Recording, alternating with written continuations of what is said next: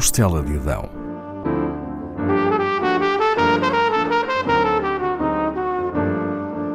Com Paula Castelar.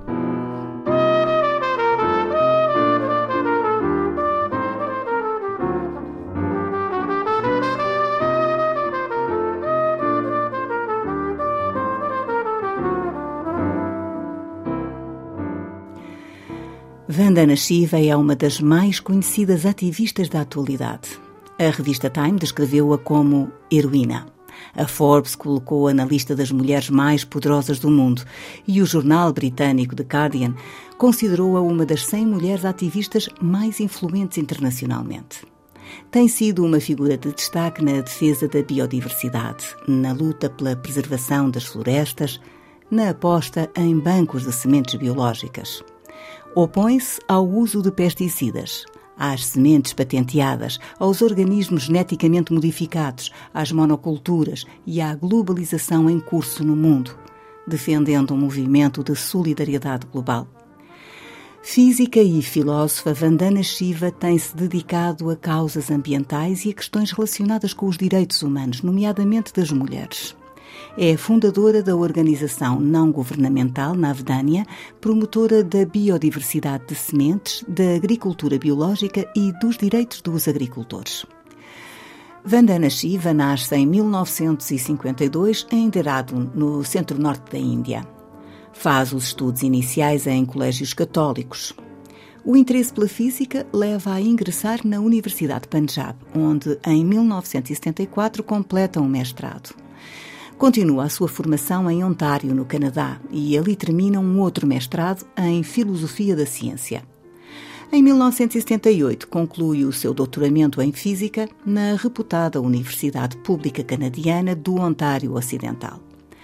Regressa ao seu país, onde continua a dedicar-se à pesquisa no Instituto Indiano de Ciência em Bangalore.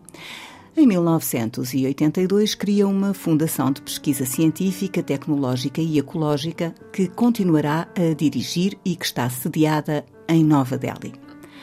A pesquisa realizada na Fundação centra-se em questões críticas ecológicas. Um dos temas-alvo de estudo foi o impacto da Revolução Verde na saúde dos ecossistemas e das pessoas.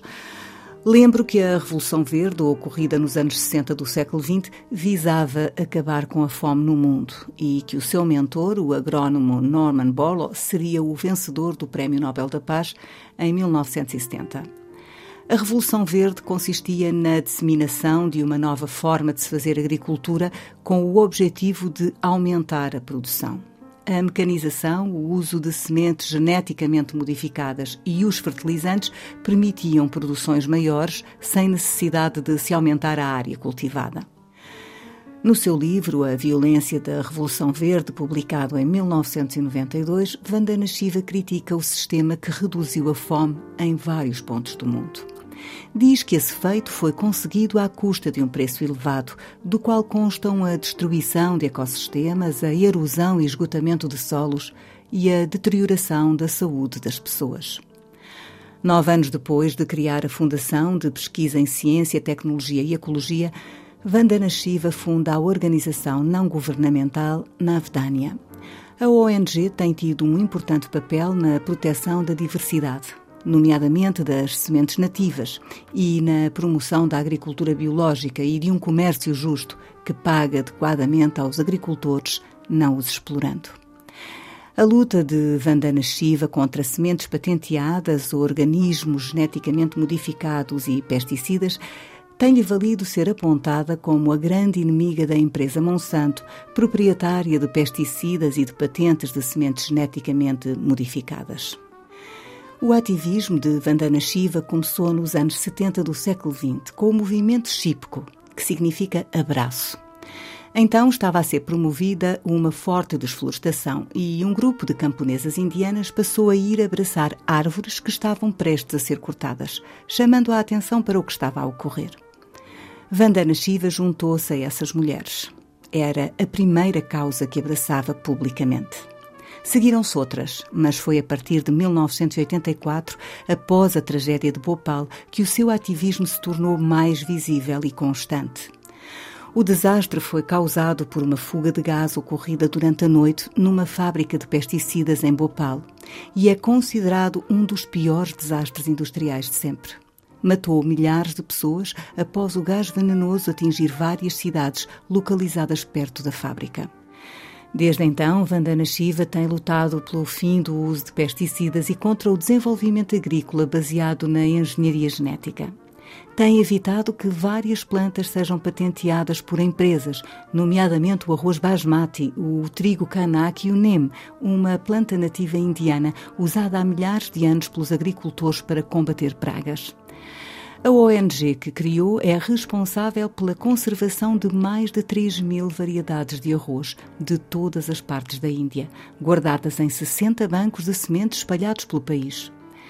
Vandana Shiva difunde as suas ideias escrevendo artigos e livros, participando como oradora em inúmeros eventos internacionais. É conselheira de várias organizações não governamentais e de outras instituições. Apoia campanhas, conduz ações judiciais contra patentes de sementes e trabalha com pequenos camponeses na Índia e noutros países, levando-lhes formação e aprendendo com eles com os seus saberes ancestrais. Bastante premiada internacionalmente, entre essas distinções recebeu o Right Livelihood Award, um prémio de sustentabilidade conhecido como o Nobel Alternativo e que distingue pessoas e organizações que se destacam em áreas como a paz, os direitos humanos e a proteção ambiental. Em novembro de 2019, esteve no Fórum do Futuro, no Porto. Nessa ocasião, deu uma entrevista ao Jornal Público, onde dizia sobre a sua juventude e os jovens de hoje. Cresci com os valores do cuidado da natureza, da justiça e respeito por todos os seres. Quando eu comecei, estava apenas a proteger uma floresta. Estes jovens nascem numa época em que o planeta inteiro está a arder. É uma aceleração da destruição e eles estão assistindo a isso.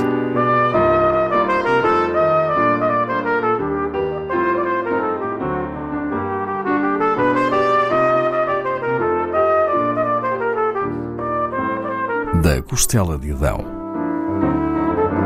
com Paula Castelar.